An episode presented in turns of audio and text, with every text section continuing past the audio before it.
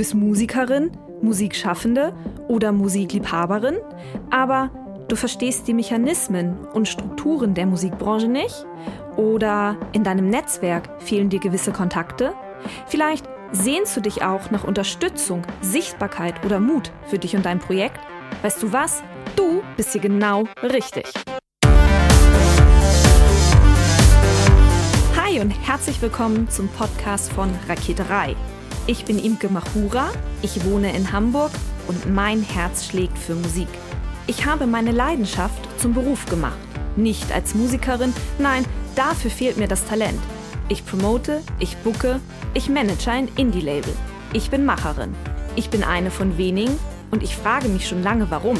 Deswegen habe ich mich auf die Suche gemacht und ich habe Antworten gefunden. In dieser Podcast-Serie porträtiere und interviewe ich Frauen, die die Musikbranche prägen und mitgestalten. Ich zeige, wo die Frauen, Ladies und Bitches der Musikbranche stecken. Und noch mehr. Ich beantworte euch durch diese Interviews zentrale Fragen zur Musikbranche, mache auf Vorbilder sowie Vielfalt aufmerksam, empowere und vernetze. Klingt gut, oder?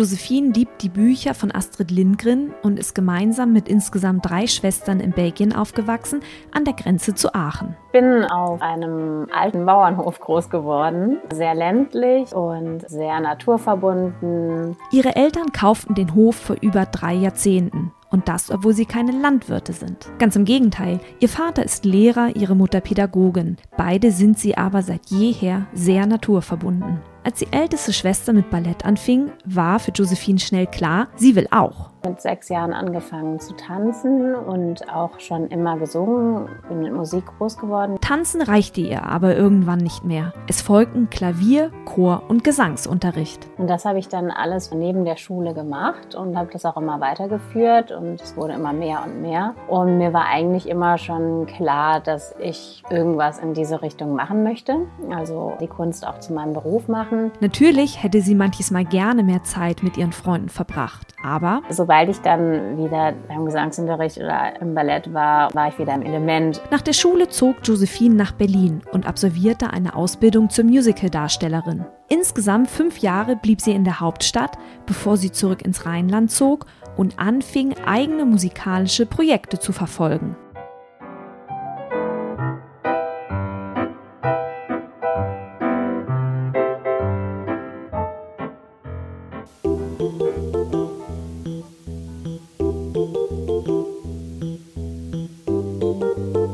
Ich habe Josephine Wirtsohn getroffen.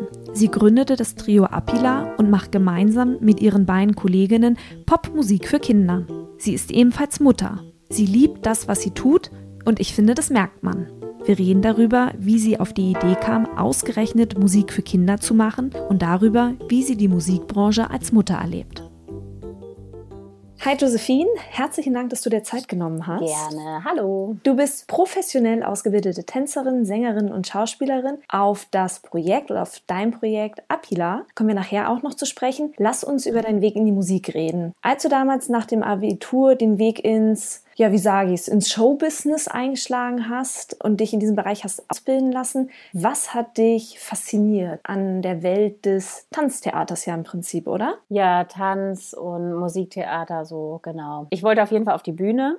Ich wollte tanzen, singen und das einfach vereinen. Mich haben unglaublich so Revuen und Varietés, diese ganze Showwelt mit Glitzerkostümen und Federschmuck und so angezogen. Ich habe aber auch die ganzen alten Musicals geliebt gibt, wie Singing in the Rain oder Ein Amerikaner in Paris. Oder dann halt auch wirklich Stücke mit Tiefgang oder politischer Aussage wie Cabaret oder La Cage Folle oder so. Kannst du dich noch, als du mit deiner Ausbildung fertig warst, an die erste Show erinnern, bei der du mitgewirkt hast? Ich habe schon während der Ausbildung für das ZDF gearbeitet und da habe ich in so einer Satire-Show als Tänzerin und Sängerin gearbeitet. Das war total cool. Wir waren ein kleines Team und es hieß immer wieder freitags und das war so ein musikalischer Wochenrückblick. Das Team stand aus einem Sänger und eben zwei Tänzerinnen und das war total cool, weil es einfach das auch verbunden hat, was mich angezogen hat, sich diesen Beruf eingeschlagen habe. Also einerseits so dieses Show und Glitzer und bisschen heitere und auf der anderen Seite aber auch die politische und so gesellschaftskritische Aussage, ne, die dann dahinter stand. Und das fand ich total cool. Wie bist du denn zum ZDF gekommen? Das ging über eine Empfehlung von dem Sänger, der das gemacht hat. Der wurde dann gefragt, ob er zwei Tänzerinnen kennt. Und wie lange hast du das gemacht beim ZDF? Anderthalb, zwei Jahre so gemacht. Dann wurde das Format abgesetzt. Und wie ging es dann weiter mit dir? Dann viele Sachen gemacht. Also ich war dann auf Tour. Ich habe so Musical-Dinner-Shows gemacht und dann habe ich ein Kinderstück gespielt, in einem Musical ein Personenstück, Die Hexe Huckler. Dann habe ich immer noch verschiedene Shows auch hier und da fürs Fernsehen gemacht. Gibt es eine musikalische Richtung, in die du dich hast ausbilden lassen? Also wenn es da überhaupt so Stilrichtungen gibt? Also Musical ist ja kein musikalisches Genre. Ich habe angefangen mit klassischem Gesang. Vom klassischen Gesang kam ich dann zum Musical. Ich habe aber auch total gern Jazzgesang gemocht und ich hatte ähm, eine Lehrerin, die auch Jazzsängerin war und die hat mir so ein bisschen auch die Liebe zum Jazzgesang gegeben. Aber ich würde mich niemals selbst als Jazzsängerin bezeichnen. Ich höre es einfach nur total gern. Wenn du erzählst, dass du im Fernsehen mittanzt hast und im Rahmen von Musicals auf den Bühnen standst, wie bist du an diese Aufträge rangekommen? Hast du eine Managerin oder eine Agentin, die dich da irgendwie unterstützt hat? Nee, eine Agentin habe ich nicht. Ich bin einfach zu Auditions gegangen. Mm, sind die irgendwie ausgeschrieben oder wie funktioniert das? Genau, es gibt zwei bekannte Portale, bei denen man sich anmeldet und dann äh, guckt man da einfach rein. Da werden dann die Auditions ausgeschrieben und dann schickt man seinen Lebenslauf hin und wird dann eingeladen, tanzt und singt dann vor und spielt. Sind da immer viele Leute bestimmt, oder, die diese Jobs haben wollen? Ja, total. man trifft sich da auch immer wieder. Äh, das ist eigentlich immer ganz nett. Ja, das ist dann immer ein großes Wiedersehen vor Ort. Ist also eine überschaubare Branche, ja? Ja, überschaubar würde ich nicht sagen. es gibt schon echt viele, sehr, sehr, sehr viele Darstellerinnen vor allen Dingen. Also es gibt viel zu viele Künstler auf viel zu wenige Jobs. Aber man kennt sich trotzdem. Wie wird denn mit Missverhältnis umgegangen? Also dann kann man ja im Prinzip gar nicht hauptberuflich Tänzerin sein, oder? Dann braucht man ja noch immer auch noch andere Jobs, um am Ende des Monats die Miete zahlen zu können, oder? Ja, oft schon. Also während meiner Ausbildung habe habe ich sogar auch noch gekellnert die ganze Zeit. Dann später habe ich dann, wenn ich dann gerade irgendwie keinen Job hatte, habe ich dann so als Hostess oder so gearbeitet auf Messen. Ich wollte mich nicht so binden mit viele Unterrichten auch nebenbei, Tanz oder Gesang oder so. Und da hatte ich immer dann so ein bisschen Angst, weil ich dachte, naja, dann binde ich mich so und wenn ich dann wieder einen Job habe, dann muss ich Vertretung suchen und so weiter. Im Nachhinein denke ich, hätte es mal früher machen sollen. Also jetzt unterrichte ich ja auch ganz viel mit Kind. Und das finde ich total cool, weil es wird wird nochmal selbst viel kreativer und es gibt einem so viel zurück. Und ich mag es auch total gerne zu unterrichten und meinen Können einfach weiterzugeben. Und vor allem aus Kindern oder Jugendlichen oder Erwachsenen auch immer noch was rauszuholen. Ist diesen Bereich, in diesem Musical-Tanzbereich, ist dann oder herrscht da ein hoher Konkurrenzdruck? Ja, klar. Das weiß ja jeder. Also wenn, wenn du zu einer Audition gehst, wo man dann irgendwie mitkriegt, dass doch vielleicht nur eine Frau gesucht wird, natürlich ist das Konkurrenzdruck, ist ja klar. Aber das hat man ja auch dann gar nicht mehr selbst in der Hand. Ne? Da muss man einfach das Beste draus machen, sage ich mir immer. Und ähm, dann kommt es, wie es kommt. Ist auf jeden Fall eine sehr positive Herangehensweise. Dennoch wirst du ja auch nicht, denke ich mal, jeden Job direkt bekommen haben. Und wie bist du mit Enttäuschungen umgegangen? Ich war natürlich ganz oft ganz niedergeschlagen.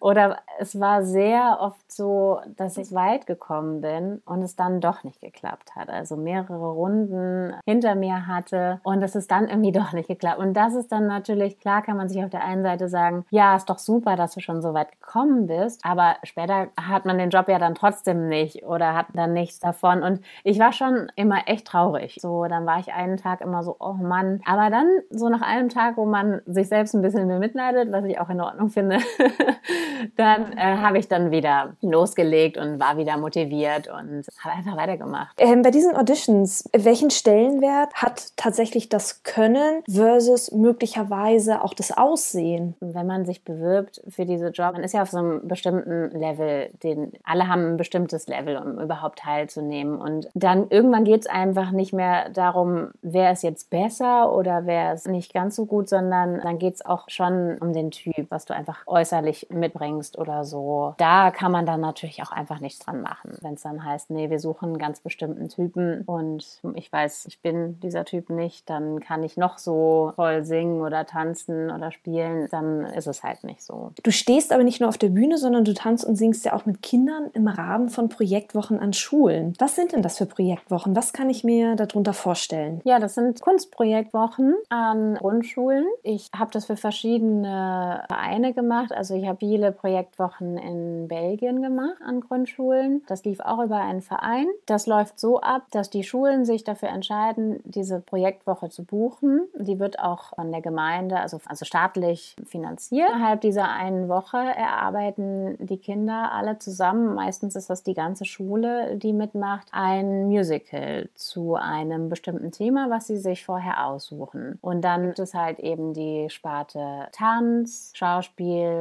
Gesang, Bühnenbild. Äh, in Belgien war das auch so, dass wir noch Film mit dabei hatten. Genau. Und die Kinder entscheiden sich dann vorher, also wer in welche Gruppe geht. Und für jede Sparte gibt es dann halt auch eine Dozentin oder einen Dozent. Und ich war dann für den Gesang verantwortlich und habe aber auch hier und da immer mal ein bisschen Choreografien gemacht oder eine Schauspielszene oder so. Das besteht dann aus einem Künstlerteam, das ganz eng natürlich zusammenarbeitet und später bringen die Kinder dann dieses ganze Stück auf die Bühne. Was waren das für Schulen? Ganz normal oder waren das speziell auf Tanz ausgerichtete Schulen? Nee, das waren ganz normale Grundschulen oder Primarschulen, wie das in Belgien heißt. Wie alt ist man denn in der Grundschule? Ab Alter sechs oder ist man schon älter? Nee, sechs bis äh, zehn Jahr in Deutschland und in Belgien geht die Schule bis einschließlich, also die Grundschule bis einschließlich sechste Klasse. Also die sind dann dementsprechend noch ein bisschen älter. Wie hast du das denn gemacht, dass die Kinder die ganze Zeit bei der Stange geblieben sind? Weil ich stelle mir das vor,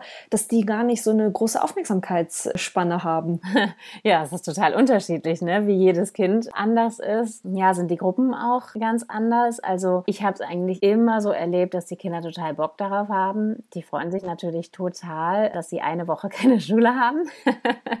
Erstmal montags. Und dann merken sie aber, oh, das ist aber auch anstrengend und wir müssen uns viel merken und wir werden vor allem sehr viel gefordert. Vielleicht noch viel mehr, als sie es gewohnt sind, weil die Kinder sollen im Idealfall auch sehr viel von sich mitbringen. Das möchte ich auch immer. Also ich versuche immer Kinder dazu zu inspirieren, halt ihre eigenen Fähigkeiten zu entdecken. Und gerade dann auch, wenn sie dann mit leuchtenden Augen auf der Bühne stehen, freitags vor ihren Eltern, dann ja, weiß man halt, dass es, dass es total toll war für die Kinder. Ne? Welches Ziel wurde mit diesem Angebot verfolgt? Einerseits einfach mal was anderes zu machen als ja das, was man in der Schule macht. Also die Kinder für die Kunst auch zu begeistern, weil das ist ja oft auch so, auch schon in der Grundschule, dass das ein bisschen kurz kommt, so Musik und Bewegung, Kunst im Allgemeinen. Und dann aber hat es auch einen ganz großen pädagogischen Wert. Die Kinder sind auf sich gegenseitig angewiesen, die müssen Verantwortung übernehmen. Denen ist es am Anfang noch gar nicht so klar, aber sie merken innerhalb dieser Woche, Woche, dass sie wirklich später alleine auf der Bühne stehen werden. Und das ist ja eine ganz, ganz große Leistung. Die müssen sich ganz viel merken und müssen einfach miteinander klarkommen, sich absprechen. Ja, das ist auch so schön, weil die Kinder sich auch nochmal ganz anders kennenlernen. Ne? Dann durch diese Konstellation, die dann einfach nochmal neu ist, lernt man einfach nochmal andere Kinder kennen. Ja, die können sich auch nochmal ganz neu entdecken. Also viele Kinder wissen ja vielleicht gar nicht, dass sie vielleicht ganz gut singen können oder toll tanzen können. Und das ist ja auch total schön, wenn man dann einfach nochmal andere Fähigkeiten an sich entdeckt, gerade für die Kinder, die vielleicht ein bisschen leistungsschwächer sind. Ja, das gibt einem natürlich auch total viel Selbstbewusstsein. Was für Theaterstücke oder Musicals habt ihr umgesetzt? Bekannte oder habt ihr die selber auch geschrieben? Nee, wir haben die selber geschrieben. Die Schulen suchen sich dann ein Thema aus, zum Beispiel war ganz oft so das Thema, die Welt ist bunt oder Vielseitigkeit, ne, Toleranz und sowas. Ja, dazu haben wir uns dann kleine Geschichten überlegt und haben die dann als kleines Stück umgesetzt. Kinder haben ja auch immer so aktuelle Themen, von denen sie so beeinflusst werden durch ihren Freundeskreis zum Beispiel. Also als ich Au pair war, war halt SpongeBob irgendwie das große Ding bei meinen Gastkindern. Wird sowas auch mit aufgegriffen? Weniger eigentlich. Es geht eher so um allgemeine Werte und Normen im Prinzip. Ja, oft. Also ich glaube, dass die ähm, Lehrerinnen und Lehrer da natürlich auch ein Mitspracherecht haben oder so Sachen wie so Umweltthemen oder so wird dann halt auch schon mal öfter genommen. Aber solche Sachen wie SpongeBob oder das, das kann man dann ja auch als kleine Sache dann aufgreifen. Das mache ich auch zum Beispiel äh, total gerne. Dann haben die Kinder immer irgendwas, was gerade, wie du sagst, so in ist bei denen. Auch so eine bestimmte Bewegung. Es gibt diese, ich weiß nicht, die hat so einen bestimmten Namen, aber es ist diese Fußballergeste irgendwie mit den Händen vorm Gesicht. Und das kannte ich überhaupt nicht. Ich hatte dann immer gesagt, ja, überlegt euch mal eine Pose, die ihr dann zum Schluss haltet als Schlussbild. Und dann haben alle Kinder immer, egal wo ich war, diese, diese Pose eingenommen. Und ja, das lasse ich natürlich. Also das ist ja total cool, wenn die dann so ihre Insider-Sachen dann haben und so. Wie ist man denn auf dich aufmerksam geworden, dass du diese Projektwochen bestreitest?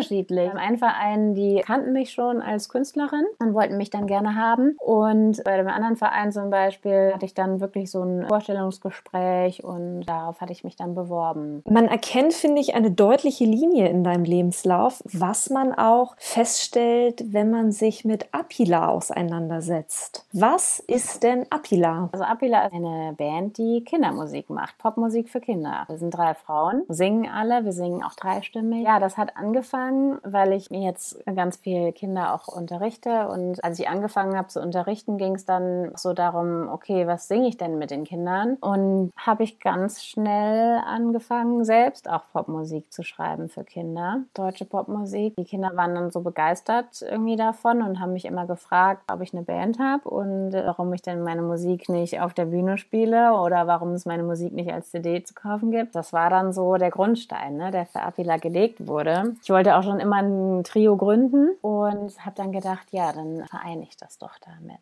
Wofür steht denn Apila? Apila, also das ist Finnisch und heißt Klee. Wir haben uns für den Namen entschieden, weil das eben drei Blätter sind, die zusammen ein Ganzes bilden. Und das finde ich halt sehr schön in einem Trio, ja, weil man eben als Ganzes funktionieren muss. Auch gerade wenn man dreistimmig singt, dann ergibt es halt eben eins. Und war total äh, lustig. Letztens hatte eine mal gesagt, eine Zuhörerin beim Konzert, ja, ihr singt so schön, ihr habt so schöne Stimmen, ich kann mich gar nicht entscheiden, welche ich am schönsten finde. Und das muss es ja gar nicht. Jede Sängerin in einem Trio hat ihre bestimmte Aufgabe oder jede Stimme hat seine bestimmte Aufgabe. Ne? Ja. Wie habt ihr drei euch denn gefunden? Wir haben zusammen gearbeitet in anderen Produktionen als Darstellerin. Und du hast ja auch gerade schon gesagt, du schreibst die Texte.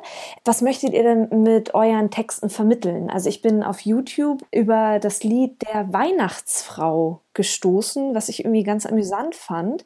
Erzähl mal kurz, worum es geht in dem Lied und was ihr generell mit den Songs vermitteln möchtet. Also da geht es um die Weihnachtsfrau. Ich fing so an, dass Nicole und Sabine, meine beiden Kolleginnen, gesagt haben, dass ich doch für Weihnachten 2017, das war allerdings schon im September, glaube ich, gesagt haben, komm, schreib doch einen Weihnachtssong für dieses Jahr. Und dann habe ich so überlegt, ja, okay, kann ich machen. Und dann habe ich überlegt, oh Gott, worüber soll ich den schreiben? Weil, ich meine, es gibt 100 Millionen Weihnachtssongs erstmal. Und dann habe ich so gedacht, ich mag diesen Geschenkewahn irgendwie nicht an Weihnachten. Also kann ich nichts über Geschenke oder sowas und Schenken schreiben. Ich wollte aber auch, also ich bin überhaupt nicht getauft oder so, wollte auch nicht diese religiöse Geschichte eingehen. Naja, und dann habe ich halt gedacht, woran denken vielleicht Kinder, wenn sie an Weihnachten denken? Klar, den Weihnachtsmann. Und dann habe ich direkt gedacht, was macht denn eigentlich die Weihnachtsfrau?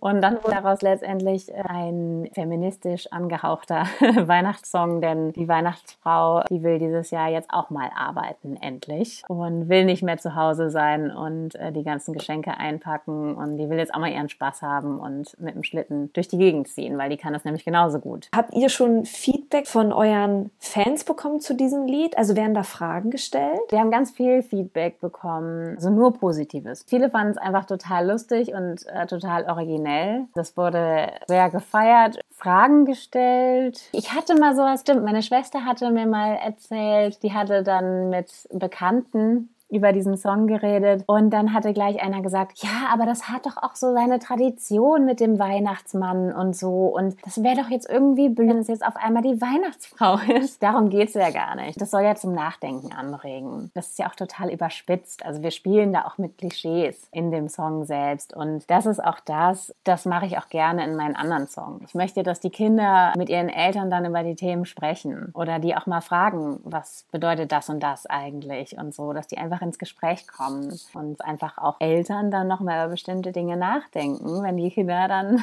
Fragen stellen. Wer inspiriert dich denn zu deinen Texten? Das sind ganz viel die Kinder selbst. Ne? Deshalb habe ich ja auch angefangen. Und ich schreibe über alles eigentlich, über alles, was mir gerade einfällt. Also vom Schweinehund bis über die Judetasche. Und ich finde das auch so cool an Kindermusik, dass du eigentlich kannst ja über alles schreiben. Also ich fühle fühle mich da total frei, Themen angeht. Und irgendwie denkt man dann ja schon manchmal so, ja, vielleicht schreibst du auch mal was für Erwachsene oder so, aber wüsste nicht was. Da würde ich mich total eingeschränkt fühlen.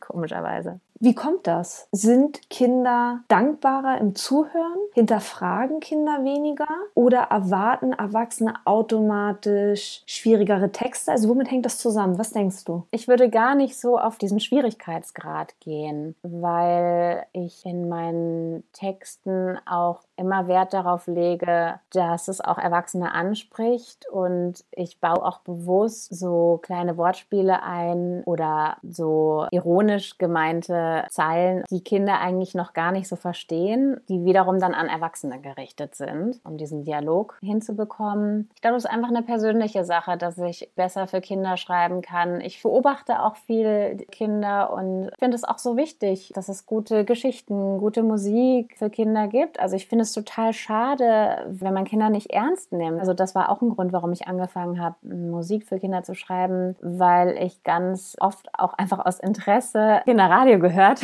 Und dann habe ich ganz oft gedacht, was ist das denn jetzt für ein Lied? Das kann doch nicht sein. Kinder sind total anspruchsvoll anspruchsvoll. Und das weiß ich einfach aus meiner Erfahrung im Unterrichten. Und ich finde es gemein, wenn man Kinder unterschätzt und denen dann Lieder vorsetzt, die einfach mal am Computer schnell so produziert wurden. Hast du das Songschreiben mal professionell gelernt oder ist es einfach, was dir auch in die Wiege gelegt wurde? Nee, ich habe das gar nicht professionell gelernt. Ich habe immer schon gerne auch selber Geschichten geschrieben als Kind oder ich hatte in der Schule Deutsch-Leistungskurs. Also ich schreibe schon gerne. Meine Mutter hat früher früher öfter immer mal gesagt, ja, schreib doch eigene Songs und so. Und habe ich gesagt, nein, auf gar keinen Fall. Es gibt genug Lieder und ich traue mir das gar nicht zu. Und das kam halt wirklich an einem Tag, da wurde ich inspiriert und dann habe ich einfach so aus einer Laune heraus angefangen und, und dann ging das ganz schnell. Ich habe auch, wenn ich schreibe und dann so die Akkorde zusammensuche am Klavier und so, dann achte ich nicht so sehr auf, was geht von der Harmonielehre oder so. Manchmal bekomme ich von der Band so einen kleinen Rüffel und dann machen die so kleine gerne über mich so, ja, ähm, Tonartenwürfel zu Hause und so. Aber ich habe mal äh, letztens irgendwie eine Klavierstunde bei einem Jazzpianisten genommen und er hatte gesagt, ach, das ist voll die coole Wortfolge, das nennt man im Jazz so und so und so. Und ich so, mm, ja, genau. Das Wissen kannst du jetzt zu deiner Band wieder mitnehmen. Also lernt quasi eine ausgebildete Musikerin auch nicht aus. Ja, klar. Auch gerade bei mir mit der Harmonielehrer. Ich habe es schon tausendmal und du hast es ja auch in der Ausbildung. Und wenn du Klavier spielst, dann kommt man ja auch nicht drum herum und es ist ja total wichtig und total cool. Es ist super faszinierend. Aber das ist bei mir wie Mathe. Ich kann es nicht behalten. Aber man kann es ja nachschlagen. Ne? Nun macht ihr Popmusik für Kinder. Was unterscheidet oder charakterisiert oder kennzeichnet euch im Gegensatz zu Rolf Zukowski, der ja auch diese Kinderliedersparte besetzt hat? Ja, Rolf Zukowski hat ja eigentlich das ganze Genre aufgebaut, finde ich. Ne? Also der ist ja wirklich, der steht ja auch für so eine Zeit und der ist natürlich ein ganz, ganz großes Vorbild. Rolf Zukowski finde ich total toll und er hat wunderschöne Songs geschrieben, wunderschöne Melodien. Er hat auch eine wunderschöne Art, wie er den Kindern auf Augenhöhe begegnet. Es gibt ja ganz viele Leute, die sich dann verstellen oder meinen, sie müssten jetzt Klamauk machen. Das finde ich persönlich komisch. ich glaube, dass Kinder dann auch eigentlich irritiert sind. Ja, so im Vergleich zu Rolf Zukowski, wenn man es uns überhaupt vergleichen kann.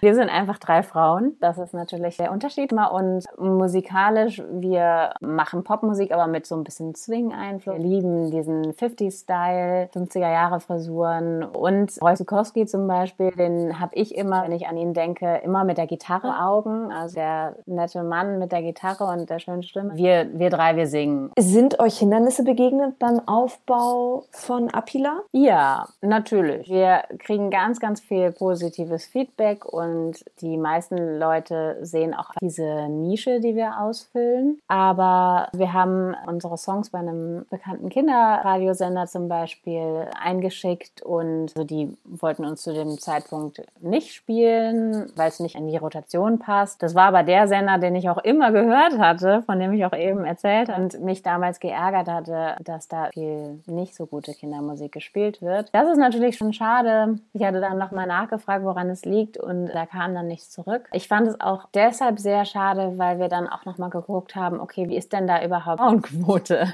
Also nicht, dass wir jetzt einfach nur Quotenfrauen sein möchten, das natürlich nicht. Wir stehen zu unserer Musik und wir finden das sehr, sehr gut selber. ja, aber das hat uns dann schon geärgert, weil wir dann gesehen haben, dass die Songs, die sie spielen, das ist hauptsächlich einfach von Männern gemachte Musik oder eben äh, männliche Interpreten. Es wurde ja im Vorgespräch schon deutlich, dass es nur sehr wenige Frauenbands gibt, die Musik für Kinder machen, obwohl Frauen aber wiederum eher in pädagogischen Berufen zu finden sind. Und man könnte ja denken, dass das irgendwie genau anders sei. Was, womit das zusammenhängt? Das hängt meiner Meinung nach leider immer noch mit der typischen Verteilung der Geschlechterrollen zusammen. Ne? Also, dass einfach die Frauen für die Erziehung da sind und die Männer kommen dann später nach Hause und machen dann Quatsch mit den Kindern. Sind dann halt eher für die Freizeit und zum Spaß haben da. Habt ihr ein Musiklabel im Rücken? Seid ihr irgendwo, habt ihr einen Plattenvertrag? Nee, haben wir nicht. Wir haben das bis jetzt alles selber gemacht. Und dann auch sicherlich Booking und PR, oder? Ja. Wie erlebst du als Frau in einer Frauenband die Musikbranche? Die Musik für Kinder macht. Also im Prinzip doppelte Randgruppe. Wir haben anfangs gedacht, dass es vielleicht ein Vorteil für uns sein könnte, dass wir drei erwachsene Frauen sind, die äh, Musik für Kinder machen. Aber man merkt halt schon, dass es trotzdem, wie überall, Leute natürlich ihren Platz nicht verlieren möchten. Ich hatte ein Erlebnis mal, da kam jemand nach dem Konzert auf mich zu. Das war Chef eines sehr bekannten deutschen Unternehmens, der dann meinte, ja, ihre Musik finde ich ja ganz toll toll. Und man kann sich ja auch durchaus vorstellen, dass ihr Bild vom Kölner Gloria Theater ähm, als Plakat hängen könnte. Und ja, die Musik ist ja auch durchaus was für Erwachsene. Und wenn man sich sie so auf der Bühne vorstellt mit einem etwas anderen Windschlag, dann finde ich das schon ganz toll. Und hat mir dann, als er dann anfing von dem Wimpernschlag zu reden, wanderte dann sein Blick in meinen Ausschnitt. Und das fand ich dann eigentlich extrem unsympathisch und ein No-Go. Wie bist du damit umgegangen? Wie hast du reagiert? Total falsch im Nachhinein. Oder was heißt falsch? Ich habe mich total geärgert natürlich. Später, ich hätte gerne viel offensiver reagiert. Ich habe es überspielt. Und ich meine, das ist nicht das erste Mal, dass ich sowas zu hören bekomme. Also sowas bekommt man leider ständig zu hören, gerade in der Musikbranche oder im Showgeschäft. So, ja, habe ich dann überspielt und einfach so getan, als wäre nichts gewesen. Ich wollte ihn ja nicht in Verlegenheit bringen. Ne? Das ist ja das, was, glaube ich, dann viele irgendwie denken. Und ich finde, im Nachhinein hätte ich sagen äh, sollen, ja, was meinen Sie denn mit einem anderen Wimpernschlag? Erklären Sie mir das doch mal oder so. Ne? Was hat dich da dafür sensibilisiert, dass du jetzt sagst, ich habe damals in der Situation falsch reagiert? Tatsächlich auch diese MeToo-Debatte, die ja gerade total aktuell ist. Obwohl ich feministisch aufgewachsen bin, also meine Mutter war in der Frauenbewegung in den 70ern total dabei ne? und hat das auch an uns weitergegeben, finde ich diese Debatte total super und tatsächlich öffnet die mir auch nochmal wirklich jetzt für solche Sachen nochmal die Augen. Und weil ich merke, im Nachhinein habe ich vieles einfach auch wirklich so hingenommen. Ja, ja, so ist das halt, bin ich ja gewohnt. So ist es leider, ja, aber das darf eigentlich nicht sein. Dieser Mann, der hat das einfach gar nicht gemerkt. Dem ist noch nicht mal aufgefallen, was er da sagt, weil er das wahrscheinlich ständig gewohnt ist, gerade in so einer Position als Chef eines großen Unternehmens. Da kann man sich sowas ja scheinbar leider erlauben. Ne? Und das fand ich echt auch ähm, total ja, erschreckend. Noch einmal zurück zu Apila. Was sind denn so die nächsten Schritte für euch drei? Was habt ihr denn so geplant? Ja, wir haben ein paar Konzerte geplant auf jeden Fall und auch noch ein paar Videos. Wir haben ja schon einige Musikvideos bei YouTube und wir planen auch mehr Projekte auch als Band mit Kindern an Schulen. Da sind wir gerade so ein bisschen in der Planung und wir möchten natürlich einfach bekannter werden, unsere Musik bekannter machen. Wir möchten mehr Konzerte geben. Sind euch die Strukturen der Musik Musikbranche bewusst, dass ihr wisst, wie ihr euch zu platzieren habt? Ja und nein. Also man lernt ja, es ist so ein bisschen gerade Learning by Doing. Wie informiert ihr euch, wie man welche Schritte macht? Wir beraten uns da immer so ganz gut selbst. Irgendwie durchboxen und später dann sehen, okay, das hätte ich so und so machen sollen und gehört ja auch ein bisschen Glück mit dazu. Nun bist du ja eine Musikerin, die auf der Bühne steht und du bist mittlerweile auch Mutter. Wie erlebst du die Musikbranche als Mutter? Mich hat ja mein meinen Sohn total inspiriert, meine eigenen Sachen zu machen. Mein Leben vor meinem Kind sah natürlich anders aus als das, wie es jetzt ist. Ich war total viel auf Tour und dagegen habe ich mich dann einfach entschieden, als das Kind dann da war. Also er ist jetzt zweieinhalb. Ich kann mir jetzt immer noch nicht vorstellen, für eine längere Zeit auf Tour zu gehen. Ja, das hat dann dazu geführt, dass ich einfach gesagt habe, okay, jetzt ist die Zeit, dass ich meine eigenen Ideen, die ich schon immer hatte und ich, das war dann einfach die Zeit, dass ich gesagt habe, okay, als er ein halbes Jahr alt war, habe ich dann mit Apila angefangen und ähm, habe das aufgebaut. Ne? Waren mit deiner Schwangerschaft bezogen auf deinen Beruf, war das irgendwie mit Ängsten verbunden? Ja, total. also erstmal war ich geschockt, weil es dann doch nicht so geplant war, äh, jetzt direkt schwanger zu werden. Und dann habe ich totale Angst gehabt, wie das ist, wenn ich ein Kind habe, ob ich dann überhaupt noch mal einen Job bekomme und ob ich überhaupt noch ernst genommen werde in dem Bereich. Ich hatte da unglaubliche Angst vor und habe dann erstmal totale Panik bekommen und habe dann erstmal, als ich dann schon schwanger war, habe ich gedacht, okay, jetzt muss ich ganz viel Bewerbungsmaterial machen, um mich dann später direkt bewerben zu können und habe dann auch Fotos und Videos gemacht und so. Aber was hat diese Ängste geschürt? Also die Ängste müssen ja irgendwo herkommen, dass du dachtest, dass du nie wieder einen Job kriegen würdest in diesem Bereich. Ja, weil man, glaube ich, tatsächlich schon so ein bisschen abgestempelt wird. Naja, die ist ja jetzt Hausfrau und Mutter und ist jetzt sowieso raus aus dem Geschäft. Ne? Hast du dein Muttersein oder dein Kind an irgendeinem Punkt, seitdem das Kind auf der Welt ist, mal als Nachteil empfunden?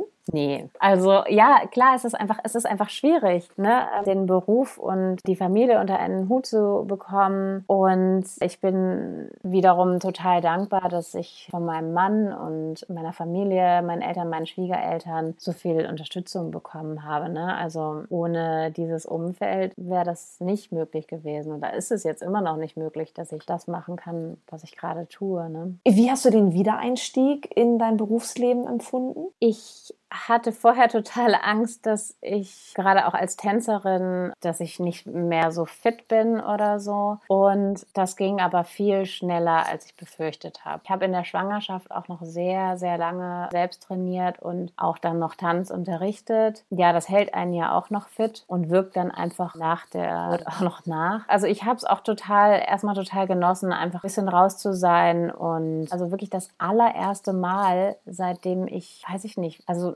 ich habe während der Schulzeit auch das total intensiv betrieben und das war wirklich tatsächlich das allererste Mal, dass ich mich mit null damit befasst habe, mit der ganzen Kunst. Und das fing dann erst wieder an, ein halbes Jahr nach Geburt, wo ich dann Abida gegründet habe und ich habe auch davor schon ein bisschen angefangen zu unterrichten und also der Einstieg, der war eigentlich ganz schön, also so langsam und allmählich. Das Kind ist da, du hast dich entschieden, du gehst wieder arbeiten. Wie war denn so dein erster Auftritt als Mutter? Wie hast du den empfunden? Das war total stressig.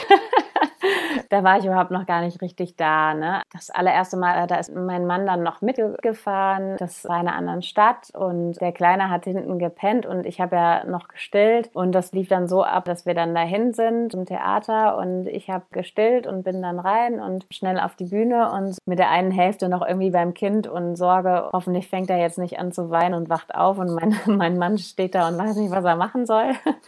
Aber ich habe es dann auch total genossen. Ne? Mama auf der Bühne, das war dann nur ganz klein, es war nur ein ganz kurzer Auftritt. Ich konnte es dann auch total genießen. Davor war total stressig, war nur beim Kind. Dann bin ich auf die Bühne und dann war ich auf der Bühne und es war wieder so wie früher, wie immer.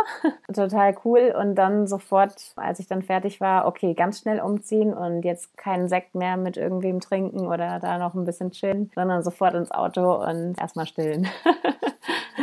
Hat dich das vom Gefühl her eingeschränkt, dass du wusstest, okay, ich kann jetzt hier nicht noch verweilen und meinen Auftritt nachwirken lassen, sondern ich muss jetzt direkt wieder zurück? Nee, das war okay. Und als du auf der Bühne gestanden hast, hattest du den Eindruck, allen gerecht zu werden? Also dem Publikum, dir selber, dem Auftraggeber und deiner Familie gegenüber? Wahrscheinlich nicht zu 100 Prozent. also es war völlig äh, in Ordnung, der Auftritt natürlich. Also ich habe meinen Job natürlich gut gemacht, aber ich glaube, das ist dann eher, dass man es selbst dann nicht so sehr genießen kann. Wir können diesen ganzen Kreis langsam schließen. Musik und Kinder und deine kleine Show. Was ist denn deine kleine Show, Josephine? Deine kleine Show ist im Prinzip eine Art Workshop im Bereich Tanz, Gesang und Theater, den man für Kindergeburtstage buchen kann. Das habe ich irgendwann angefangen, weil die Nachfrage ja da ist. Also es ist mittlerweile so, dass Eltern immer was ganz Besonderes für ihre Kinder veranstalten möchten für den Kindergeburtstag. Und ja, da habe ich mir halt überlegt, dass man das auch mit Tanz, Gesang und Schauspiel verbinden kann. Und es sieht halt so aus, dass es verschiedene Pakete quasi gibt. Also du kannst buchen, dass man eine kleine Choreografie macht an dem Tag. Also ich komme zu den Leuten nach Hause, bringe Kostüme mit und Anlage, Mikrofone, alles und wir arbeiten dann eine kleine Choreografie oder einen kleinen Song, den sich das Geburtstagskind aussucht oder ein kleines Theaterstück. Und wenn die Eltern dann kommen und die Kinder abholen, dann äh, gibt es eine kleine Aufführung, also die kleine Show eben. Wie bist du auf diese Idee gekommen? Gab es eine Initialzündung? Ich habe das schon mal ähnlich für ähm, eine Musikschule gemacht und ähm, das war aber gar nicht so ausgearbeitet, wie ich das jetzt mache.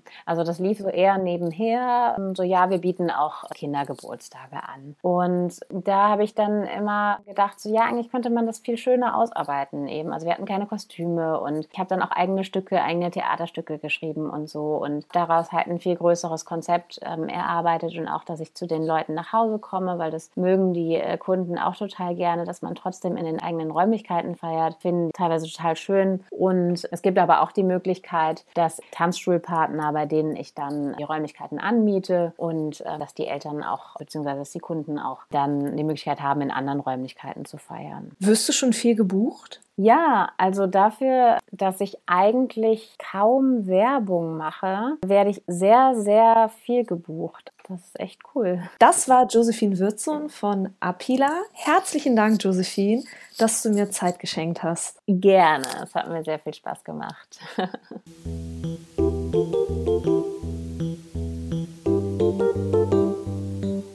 Das war Josephine Würzsohn von Apila. Die nächste Folge erscheint am 26.02. und Newsletter-Abonnenten bekommen sie von mir zugeschickt. Herzlichen Dank fürs Einschalten, haltet die Ohren steif und bis zum nächsten Mal.